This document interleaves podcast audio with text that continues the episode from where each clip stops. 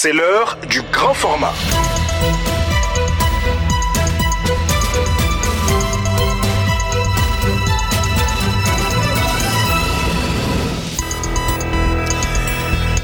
Ouverture ce matin du forum de Bamako sous le thème développement local, un des grands enjeux au Mali.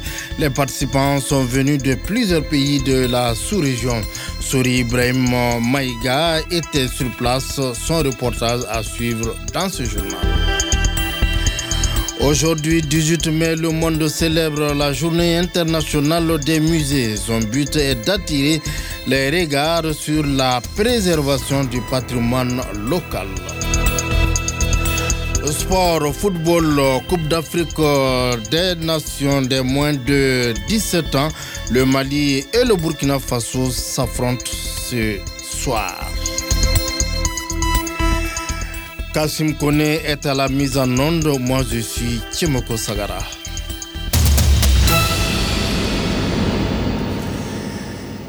Début ce jeudi du 20, de la 23e édition du Forum de Bamako, une euh, centaine d'universitaires, de diplomates et d'acteurs issus de la société civile prennent part à ce rendez-vous annuel. Le développement local, un des grands enjeux au Mali, est le thème principal de cette année. Les organisateurs du forum entendent proposer des perspectives à l'issue des travaux. Sori Ibrahim Maïga. À l'ouverture, le président du forum a tenu à rappeler la participation des communautés à la base aux actions de développement. Il salue l'accompagnement de certains producteurs locaux dans les régions du nord du pays par la mission onisienne Abdallah Koulibaly. Aujourd'hui, les perspectives de développement de l'agriculture au Mali sont immenses. Beaucoup d'exemples de réussite, je ne vais pas les citer ici parce que vous les voyez d'ailleurs souvent sur les télés. Beaucoup d'Africains sont en train d'entreprendre, mais singulièrement au Mali, parce qu'on se rend compte que quand on arrive à, produire assez, on donne du travail à beaucoup de monde. C'est pour ça que je voudrais saluer la MINUSMA euh, et féliciter mon frère El Gassimouane pour le travail excellent qu'ils sont en train de faire dans l'encadrement de certains producteurs au nord. Pour El Gassimouane, chef de la MINUSMA, le développement local est un des leviers importants à actionner pour permettre d'ouvrir un nouveau chapitre pour venir à bout de la décennie de crise à travers notamment la mise en œuvre de l'accord pour la paix. Il n'est dès lors pas étonnant que l'accord pour la paix et la réconciliation issus du processus d'Alger contiennent plusieurs dispositions dont l'objet est précisément de favoriser le développement local et les initiatives à la base. Ce faisant, il s'agit tout autant de s'attaquer aux causes profondes de l'instabilité récurrente que connaît cette partie du Mali que de préserver et de conforter l'unité nationale et l'intégrité territoriale du pays. El Gassimouane a réitéré l'engagement de la mission à accompagner les autorités dans le cadre du soutien à la transition politique.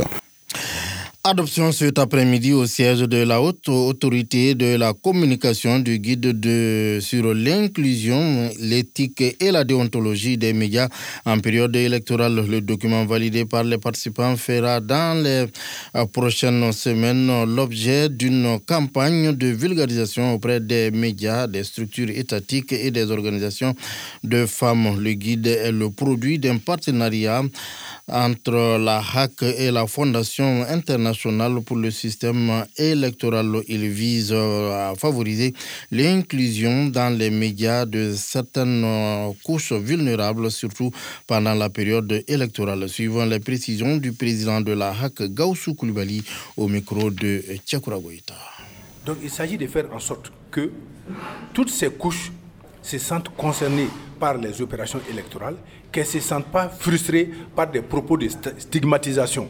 À titre d'exemple, une personne vivant avec un handicap, au lieu de l'appeler par son prénom officiel, euh, vous indiquez son handicap, naturellement l'intéressé va être frustré. Et ça, c'est source même de démotivation d'abord par rapport à la chose électorale, alors que les élections, c'est un enjeu national, c'est une préoccupation nationale. Personne ne doit se sentir à l'écart. Donc le guide que euh, l'on projette de valider aujourd'hui va consigner toutes les expressions et comportements qui peuvent nuire ou qui ne doivent pas être utilisés, ou les bonnes expressions en lieu et place qui doivent être utilisées pour que toutes les couches ciblées se sentent à l'aise pour participer au processus électoral. Gaussou Koulibaly, président de la HAC. De son côté, le directeur de la Fondation internationale pour le système électoral estime que le référendum constitue un test pour les journalistes maliens, d'où l'importance, selon Mathias euh, Oukbe, de mettre l'accent sur la participation de tous dans les discussions. Lorsqu'on regarde les élections au Mali, il y a un défi qui a toujours été là c'est le défi de la participation. Et au jour d'aujourd'hui, pour adopter la Constitution, qui est la loi fondamentale sur laquelle repose le fonctionnement de la démocratie, il est important de tout faire pour que la majorité ou un grand nombre de citoyens maliens participent à ce processus référendaire. Et donc, pour moi, c'est le premier défi. Et le deuxième, pour moi, que ça soit le test de la capacité des médias à inclure tout le monde dans le processus électoral référendaire. Si on réussit à le faire cette fois-ci, donc dans un processus où les enjeux ne sont pas trop élevés, je veux dire de conflit entre les acteurs politiques, il est possible que ça prépare le terrain pour les élections prochaines Mathias Oukpe, euh, directeur de la Fondation internationale pour le système euh, et pour les systèmes électoraux. La sécurité dans les écoles au menu des discussions à Mopti. Je vous propose d'écouter Ali Tchenou. Il est le chargé de plaidoyer de et de la communication à Chef Children au micro de Yaborko Nadej Dunion. C'est vraiment de sensibiliser n'est-ce pas, les communautés, les parties prenantes sur la DSE qui peut entraîner n'est-ce pas, à la rouverture n'est-ce pas, des écoles. Vous savez, euh, les attaques contre les écoles se multiplient et les actions vraiment sont très minimes. Donc l'objectif c'est vraiment faire passer les messages, comment négocier pour la rouverture vraiment des écoles. Nous avons euh, beaucoup évolué par rapport euh, aux années précédentes puisqu'il y a certaines écoles qui ont, qui ont ouvert par la négociation, n'est-ce pas, des, communautés. Donc ça voudrait dire tout simplement que personne n'a intérêt à ce que l'enfant reste à la maison. Donc aussi, euh, il faut cependant dire que euh, nous sommes euh, à pied d'œuvre, n'est-ce pas, dans toutes les régions. Et nous sommes en train de faire, n'est-ce pas, le même travail, n'est-ce pas, dans, les autres régions. Donc ça veut dire tout simplement qu'après l'étape de Mokti, nous aurons à, Kidal et, et Tombouctou. Ali Tchenou, chargé de plaidoyer de la communication à Chef euh, Children. Journée internationale des musées un événement qui se fait aujourd'hui. Son but est d'attirer les regards sur la préservation du patrimoine culturel euh, local. Et sur ce plan, je vous propose d'écouter Daouda Keita. Il est le directeur du musée national du Mali au micro de Mimi Konate. Aujourd'hui, euh, c'est le 18 mai, journée internationale des musées. Donc, euh, l'objectif, c'était de toucher du doigt les questions de développement durable, sorte que les musées prennent en compte cet aspect et aussi que les musées participent d'une manière générale à, la vie de la nation et aussi faire en sorte que les musées soient plus proches du public. Cette année, nous avons couplé deux événements, euh, à savoir la journée internationale d'ICOMOS. Ces deux associations travaillent dans la préservation et la protection du patrimoine. Et donc euh, aujourd'hui, notre, ambition, c'est de faire en sorte que les Maliens s'approprient son musée. Parce que c'est le patrimoine culturel du Mali qui s'y trouve. Donc euh, je pense que les Maliens doivent être en grand nombre pour découvrir leur patrimoine. Et en cela, nous, sommes en train de mettre en, en œuvre des stratégies pour amener le public malien à visiter son musée. Daouda Keita, directeur du musée national, directeur donc du musée national du Mali, à l'occasion de la journée internationale du euh, musée. Sport, football, Coupe d'Afrique des moins de 17 ans, le Mali et le Burkina Faso s'affrontent ce soir pour euh, la place de la troisième place un match euh, de poule deux je veux dire les deux équipes s'étaient déjà avec une victoire du Mali Ben les deux pays n'ont pas réussi à accéder à la finale de cette 15e édition de la Cannes U17, mais ils auront l'occasion de jouer une dernière fois ce soir à l'occasion du match pour la troisième place. Cette affiche nous ramène directement au 1er mai dernier, date à laquelle les deux équipes se sont déjà affrontées dans le tournoi. Les Maliens l'avaient emporté sur la plus petite 1 à 0, grâce à une réalisation de Mamadou Doumbia à la 25e minute de jeu. On les retrouve donc pour cette petite finale, pas forcément celle qu'ils espéraient, mais l'histoire est ainsi faite. Quoi qu'il en soit, nul doute que les troupes de Brahima Traoré, l'entraîneur du Burkina Faso, comme celles de Soumaïla Koulibaly, l'entraîneur du Mali, mettront du cœur à l'ouvrage pour clôturer de belle manière leur tournoi. Burkina Faso-Mali, c'est au stade du 19 mai à Annaba à partir de 20h. Autre affiche sur ce continent, c'est la finale de la Coupe CAF qui opposera les Tanzaniens de Young africaine aux Algériens de l'USM Alger les 28 mai et 3 juin prochains. Les Algériens se sont imposés face aux Ivoiriens de l'ASEC euh, Mimosa sur le score de 2 buts à 0. Le match aller s'était soldé sur un score vierge de 0 buts partout. Merci Ben Signor Camille. Merci également à vous qui avez écouté cette édition d'information. Restez avec nous dans quelques instants, l'invité du jour.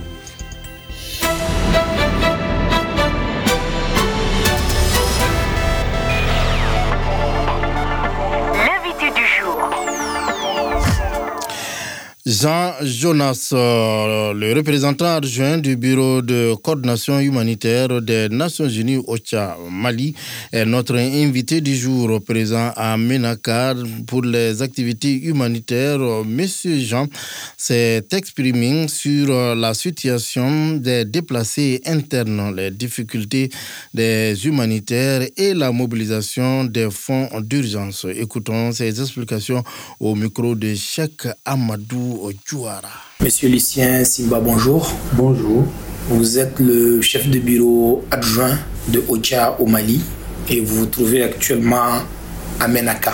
Quels sont les points saillants de la situation spéciale humanitaire de Menaka?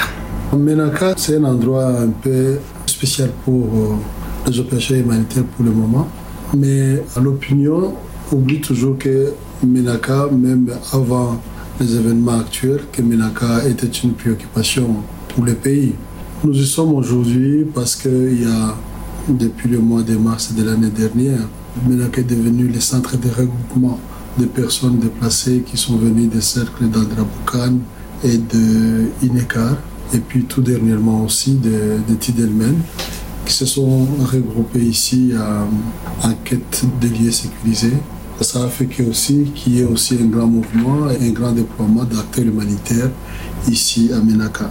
Entre avril et début mai, quelle forme d'assistance a été apportée aux déplacés arrivés à Menaka? Bon, Disons que depuis euh, l'année dernière, depuis euh, mars, quand le mouvement de population a commencé, jusqu'à aujourd'hui, les déplacés qui sont à Menaka, qui sont comptés à plus de 70 000 personnes, sont prises en charge entièrement par l'aide humanitaire. Et cette aide humanitaire est multisectorielle. Ça va de l'aide alimentaire à la fourniture d'eau, à l'accès à l'eau, à l'assainissement, ça passe par l'éducation, les soins de santé et même la protection.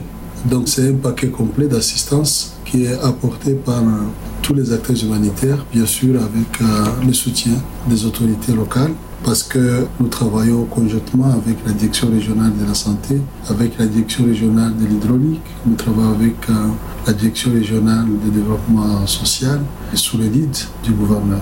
Alors, qu'est-ce qui justifie aujourd'hui que sur le plan de la sécurité alimentaire, que Menaka soit actuellement en phase 4 d'insécurité alimentaire et nutritionnelle à l'échelle 5 euh, Bon, c'est pas seulement Menaka. Quand on regarde un peu toute la bande du Sahel, on va se rendre compte que c'est beaucoup plus lié aux aléas climatiques qui fassent à ce qu'aujourd'hui le climat ne favorise pas les activités champêtres, mais aussi, euh, comme on parlait des personnes déplacées, que ces déplacements soient liés la situation sécuritaire des zones. Ça fait que beaucoup de gens ont abandonné leur périmètre agricole, leurs villages, leurs habitations pour se regrouper à Menaka. Et dans les sites déplacés, ils n'ont pas de possibilité de cultiver. Et donc, euh, cela fait que la production agricole de Menaka, comme zone, comme région, a sensiblement baissé. Et du coup, du coup, quand on fait des évaluations de IPC, quand on fait des évaluations dans, le cadre du cadre harmonisé, on sent et on constate immédiatement que Menaka on se retrouve dans la phase catastrophique, phase 4. Quelles sont les difficultés spécifiques auxquelles les humanitaires d'une manière générale font face dans la prise en charge de ces déplacés? Ici à Ménaka, je dirais que les grandes difficultés qu'on a sont de trois ordres. Premièrement, c'est l'accès. Toute la population est regroupée ici au centre de Ménaka. On a trop peu d'informations sur l'intérieur de la région, sur la Boukane, sur Ineka, sur Tidemem. Et quand bien même nous savons qu'il y a des villes là-bas, mais nous n'y avons pas accès. Nous ne savons pas dans quelles conditions ces personnes vivent. Ça, c'est le premier problème. Le deuxième problème, c'est le problème des déploiements euh, d'approvisionnement de Ménaka. Les axes de Ménaka sont devenus euh, incertains. Souvent ça passe, souvent ça passe pas. La plupart des camions, la plupart des, transporteurs se font en cours de route. Ça crée une euh, grande incertitude dans le sens d'approvisionner la ville de Ménaka d'une manière générale, mais aussi d'approvisionner, de ravitailler les opérations humanitaires.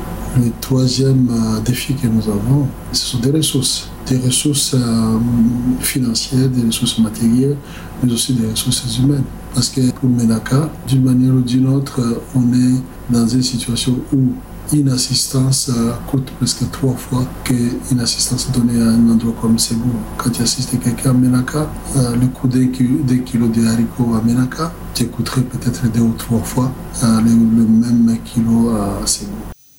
Jean Jonas, représentant adjoint du Bureau de coordination humanitaire des Nations Unies OCHA Mali, au micro de Cheikh Amadou Ojouara. Merci à vous d'avoir écouté cet entretien. Au revoir.